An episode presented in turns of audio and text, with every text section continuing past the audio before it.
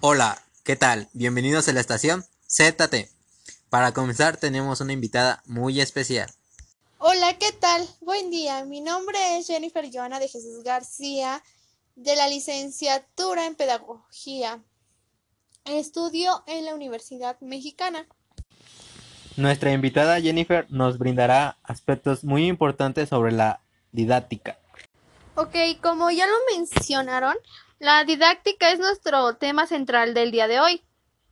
La didáctica lo podemos definir como una disciplina pedagógica, ya que será siempre nuestro objeto central del estudio de enseñanza-aprendizaje. La importancia de la didáctica resalta en el momento de llevar a cabo la actividad en búsqueda de las estrategias para transmitir el proceso de enseñanza-aprendizaje, mismos que tienen que ver con la comunicación y la interacción. A esto se le conoce como el acto didáctico, ya que en ese sentido el docente plantea y planea estrategias que se clasificarán entre los principios didácticos, tales como la actividad. La actividad es muy, muy indispensable que siempre se lleve a cabo una planeación para plasmar los días determinados y, y una fecha para que se cumpla el cuyo objetivo de esa actividad. Siempre, siempre será muy importante la planeación, antes que nada.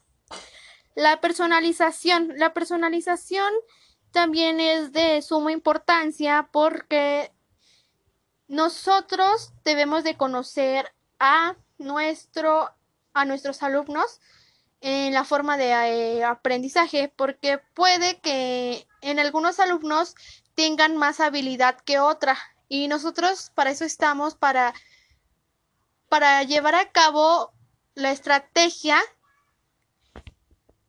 de que ellos tengan un aprendizaje eficaz. La socialización. La socialización siempre va a ser también indispensable y es que la socialización siempre, siempre va a ser uno de nuestros primeros puntos porque sin ella no, no transmitiríamos nuestras ideas, nuestras experiencias, porque a través de ellas nos basamos entre alumno y maestro para que se lleve un aprendizaje. Ok. Es por tal motivo que la enseñanza y la didáctica van de la mano, pero siempre van a ser fundamental porque sin la didáctica no haríamos nada, no había técnicas de enseñar.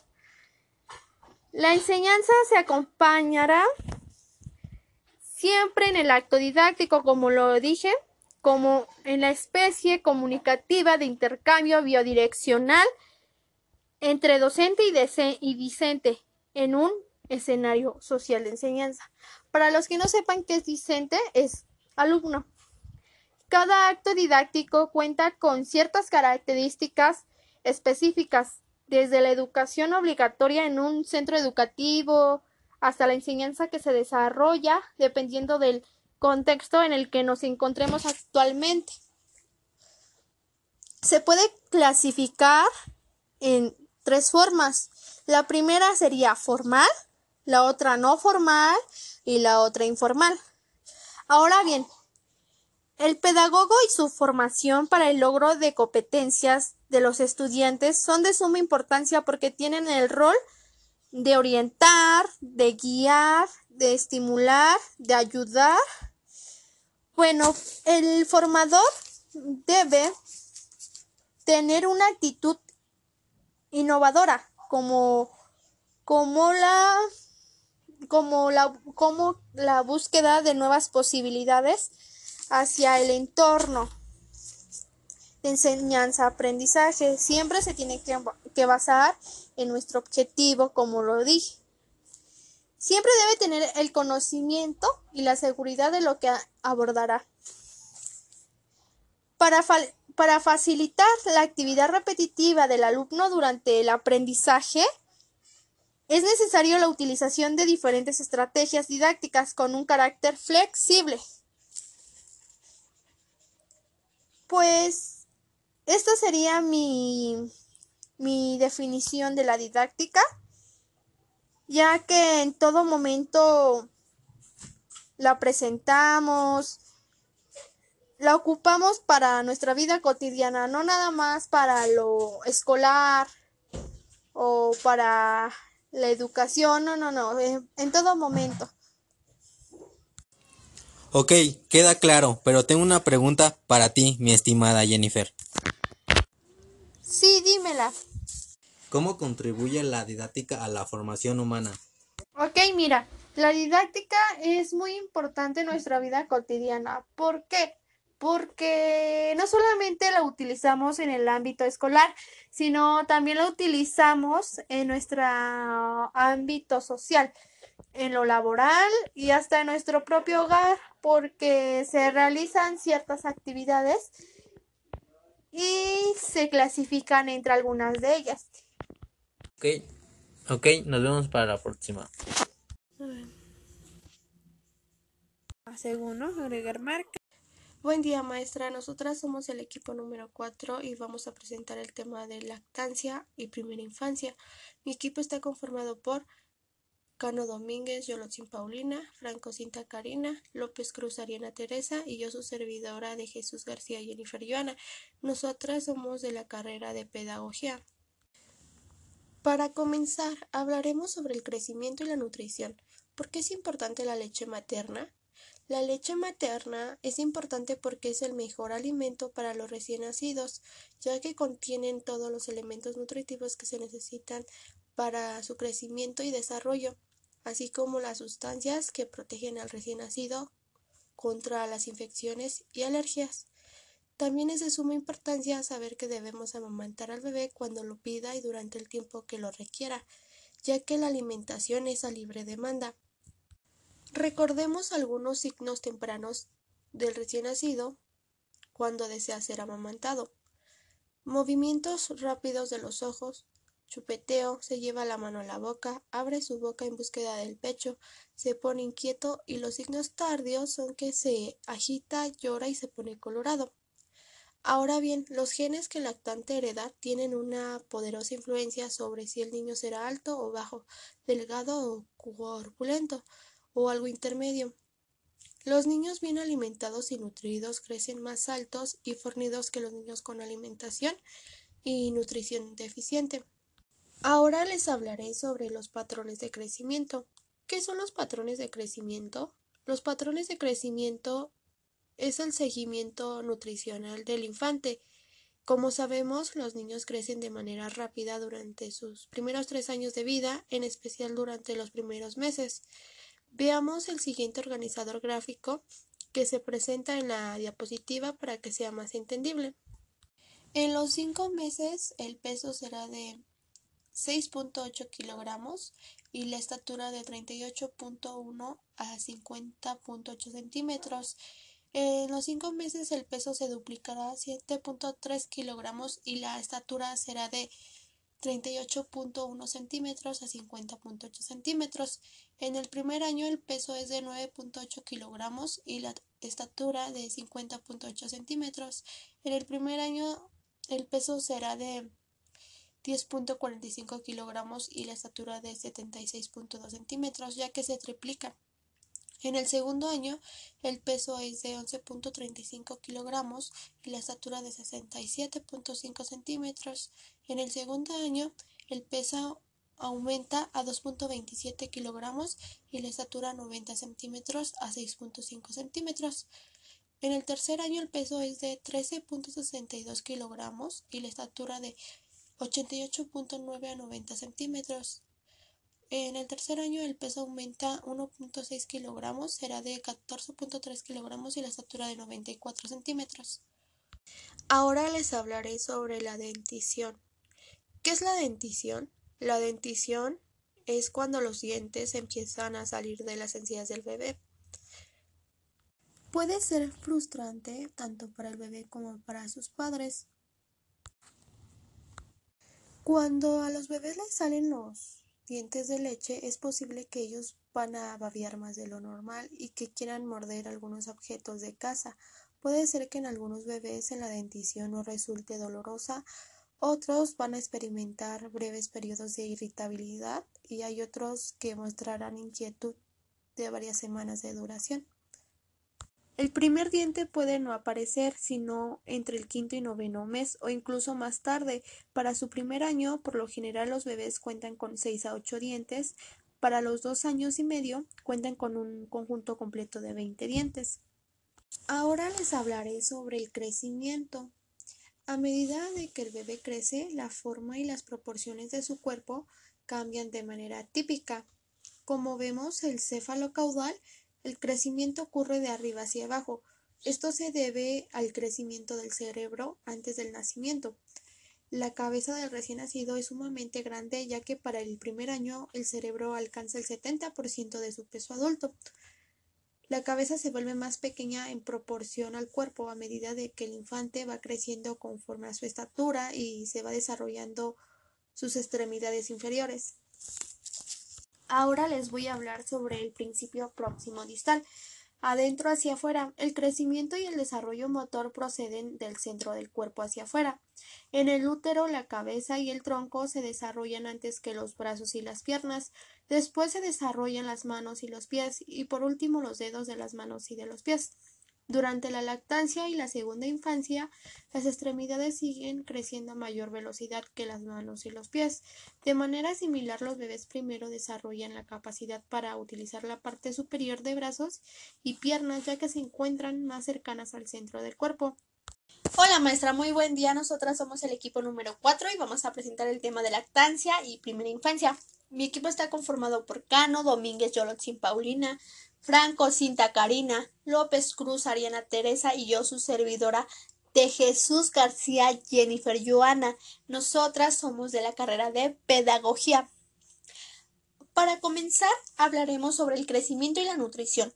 ¿Por qué es importante la leche materna? La leche materna es importante porque es el mejor alimento para los recién nacidos, ya que contienen todos los elementos nutritivos que se necesitan para su crecimiento y desarrollo, así como las sustancias que protegen al recién nacido contra las infecciones y las alergias. También es de suma importancia saber que debemos amamantar al bebé cuando lo pida y durante el tiempo que lo requiera, ya que la alimentación es a libre demanda. Recordemos algunos signos tempranos del recién nacido cuando desea ser amamantado. Principalmente son los movimientos rápidos de los ojos, chupeteo, se lleva la mano a la boca, abre su boca en búsqueda del pecho, se pone inquieto, y los signos tardíos son que se agita y llora y se pone colorado. Ahora bien, los genes que el lactante hereda tienen una poderosa influencia, sobre, sobre todo si el niño será alto o bajo, delgado o corpulento o algo intermedio. Como bien sabemos, los niños bien alimentados y nutridos crecen más altos y fornidos que los niños con alimentación y nutrición deficiente. Ahora les hablaré sobre los patrones de crecimiento. ¿Qué son los patrones de crecimiento? Es el seguimiento nutricional del infante, ya que como sabemos, los niños crecen de manera rápida durante sus primeros tres años de vida, en especial durante los primeros meses. Veamos el siguiente organizador gráfico que se presenta en la diapositiva para que sea más entendible. En los cinco meses el peso será de 6.8 kilogramos y la estatura de 38.1 a 50.8 centímetros. En los cinco meses el peso se duplicará a 7.3 kilogramos y la estatura será de 38.1 centímetros a 50.8 centímetros. En el primer año el peso es de 9.8 kilogramos y la estatura de 50.8 centímetros. En el primer año el peso se triplica a 10.45 kilogramos y la estatura de 76.2 centímetros. En el segundo año el peso es de 11.35 kilogramos y la estatura de 67.5 centímetros. En el segundo año el peso aumenta a 2.27 kilogramos y la estatura a 90 centímetros a 6.5 centímetros. En el tercer año, el peso es de 13.62 kilogramos y la estatura de 88.990 centímetros. En el tercer año, el peso aumenta 1.6 kilogramos y el peso será de 14.3 kilogramos y la estatura de 94 centímetros. Ahora les voy a hablar sobre la dentición. ¿Qué es la dentición? La dentición es cuando los dientes empiezan a salir de las encías del bebé. Puede ser algo frustrante tanto para el bebé como para los padres, ya que al momento de que empiezan a salir los dientes de leche, es posible de que los bebés baben más de lo normal y que quieran morder algunos objetos. Puede ser que en algunos bebés en la dentición no resulte dolorosa. Otros van a experimentar breves periodos de irritabilidad y hay otros que mostrarán inquietud de varias semanas de duración. Para el primer diente puede no aparecer, sino hasta entre el quinto y noveno mes o incluso en un tiempo más tarde. Para su primer año, por lo general los bebés cuentan con 6 a 8 dientes. Para los dos años y medio, cuentan con un conjunto completo de 20 dientes. Ahora les hablaré sobre el crecimiento. A medida de que el bebé va creciendo, sus proporciones del cuerpo cambian de manera típica. Como vemos en la imagen del céfalo caudal, el crecimiento ocurre de arriba hacia abajo. Esto se debe al crecimiento del cerebro antes del nacimiento del bebé. La cabeza del recién nacido es sumamente grande, ya que para el primer año el cerebro alcanza el 70% de su peso adulto. La cabeza se vuelve más pequeña en proporción al cuerpo a medida de que el infante va creciendo conforme a su estatura y se va desarrollando sus extremidades inferiores. Ahora les voy a hablar sobre el principio próximo distal. El próximo distal se enfoca en el centro del cuerpo, hacia afuera, ya que lo primero que se va a desarrollar es el útero, la cabeza y el tronco. Se desarrollan antes que los brazos y las piernas ya que después se van a desarrollar las manos y los pies y por último los dedos de las manos y de los pies. Durante la lactancia y la segunda infancia las extremidades siguen creciendo a mayor velocidad que las manos y los pies. De manera similar, los bebés primero desarrollan la capacidad para utilizar la parte superior de los brazos y de las piernas, ya que se encuentran más cercanas al centro del cuerpo. Ahora les hablaré sobre la nutrición. Como sabemos que desde la antigüedad a los bebés se les ha amamantado pero hubo una ocasión en donde algunos bebés no se alimentaban de ella, ya que ellos tenían la mayor probabilidad de enfermarse y de morir. Ya que en un largo tiempo la alimentación con biberón se volvió segura, nutritiva y hasta popular. Desde la década del siglo XX, los fabricantes empezaron a desarrollar fórmulas para modificar y enriquecer la leche de vaca para el consumo de los lactantes y además de mejorar el diseño de los biberones. En el año 2002, a nivel nacional, aproximadamente la mitad de los lactantes recibieron leche materna en alguna determinada ocasión. Ahora mencionaré algunos beneficios sobre el amamantar. Algunos de ellos es Fomenta la conexión entre la madre y el bebé. Esto se logra por tener un estrecho contacto inmediato después del parto, ya que al tener al bebé piel a piel, la relación es íntima, ya que los hace sentir de una manera satisfecha y emocionante. El otro beneficio es el mejor alimento para los lactantes. La leche materna se tiende a digerir con más facilidad, por eso los bebés amamantados tienden a sufrir menos de estreñimiento de diarrea, ya que la leche materna contiene vitaminas y minerales que necesita el recién nacido. Otro de ellos es que enfrenta enfermedades que se previenen o minimizan. La leche materna está llena de inmunoglobulinas que protegen a los bebés contra la neumonía, la diarrea, las infecciones del oído y del asma, ya que es de suma importancia amamantar inmediatamente después del nacimiento porque el sistema inmunitario de los recién nacidos aún no están del todo maduro. Otros de los beneficios al amamantar son reduce el riesgo de la muerte postneonatal. La leche materna ofrece protección inmediata así como la estimulación del sistema inmunológico. También reduce la obesidad. Alimentar con leche materna al recién nacido hasta los primeros seis meses de edad reduce y previene la obesidad a la madre. Otros de los beneficios es que previene la diabetes, previene leucemia, previene enfermedad de Hodgkin, regula ingesta, desarrollo cognitivo. Las madres tienen menos sangrados de parto, las madres se recuperan más rápido, ayuda al retorno de peso después de la menopausia menor, menor riesgo de cáncer de mama y cáncer ovárico. Alguna de las advertencias es que las madres deben evitar el consumo del alcohol. ¿Por qué no es recomendable tomar alcohol al estar amamantando? Porque si tomas alcohol, Esto se pasa a la leche materna y es probable que el bebé tenga algunas complicaciones en su salud. De esta primera parte sería todo. Ahora seguirán mis demás compañeras explicando las demás diapositivas que se encuentran a continuación. Hola, ¿qué tal? Un gusto volver a platicar contigo, Ariana, y volver a estar con todos los que nos escuchan y comparten este espacio de aprendizaje con nosotras. Hola, ¿qué tal? Un gusto volver a platicar contigo, Ariana, y un volver a estar con todos los que nos escuchan y comparten este espacio de aprendizaje con nosotras.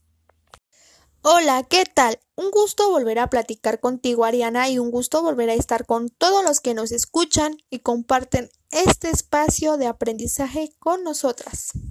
Era un psicólogo, fisiólogo americano que nació en 1919, conocido por desarrollar una explicación estadística de los fenómenos de aprendizaje, conocida como la teoría del muestreo del estímulo de estos. Fíjate que un punto muy importante es hablar de los enfoques de la palabra estadísticas, ya que esta teoría se refiere a esto mismo, es en base de estadísticas que la conducta se determina porque utiliza variables y las causas por las que se realiza la conducta no pueden medirse, siendo así que la mejor medición es la probabilística. Sí que esto viene en escalerita, ¿eh? Edwin Ray Guthrie nace en la ciudad de Lincoln, Nebraska en 1886, muere el 23 de abril de 1959, fue un matemático, filósofo y psicólogo estadounidense, el cual fue influenciado por Watson en 1907 tras presentar el concepto de estímulos kinestésicos, el cual se deriva del estudio de laboratorio con ratas en laberintos, las cuales formaban hábitos en el recorrido del laberinto debido a que los estímulos kinestésicos ocurren durante los movimientos del organismo. Guthrie es fuertemente influenciado por Watson. Claro que sí, me parece excelente. Y si el aprendizaje ocurre por completo en un ensayo, aquel que se produjo en último término, el más reciente, en presencia de una combinación de estímulo, será el que se lleve a cabo cuando la combinación de estímulo ocurra de nuevo. Después viene la ley de asociación, que cuando se modifica la situación de escape, se desarrollan nuevos patrones de respuesta de acuerdo al principio de contigüidad. Entonces, sus principios son los siguientes. Proximidad. Los elementos de un campo tienden a agruparse de acuerdo con su cercanía o proximidad.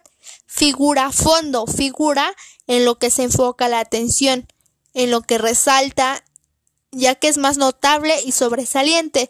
Fondo, espacio vacío sin atención. Similitud, los reactivos similares en lo que representa alguna característica, eh, su forma, su color, su textura, etc. Tendrán que agruparse siempre que los factores de la proximidad no anulen ese efecto de dirección común. Dirección común. El principio de dirección común, también llamado de destino común, implica que los elementos que parecen construir un patrón en la misma dirección son percibidos como una figura.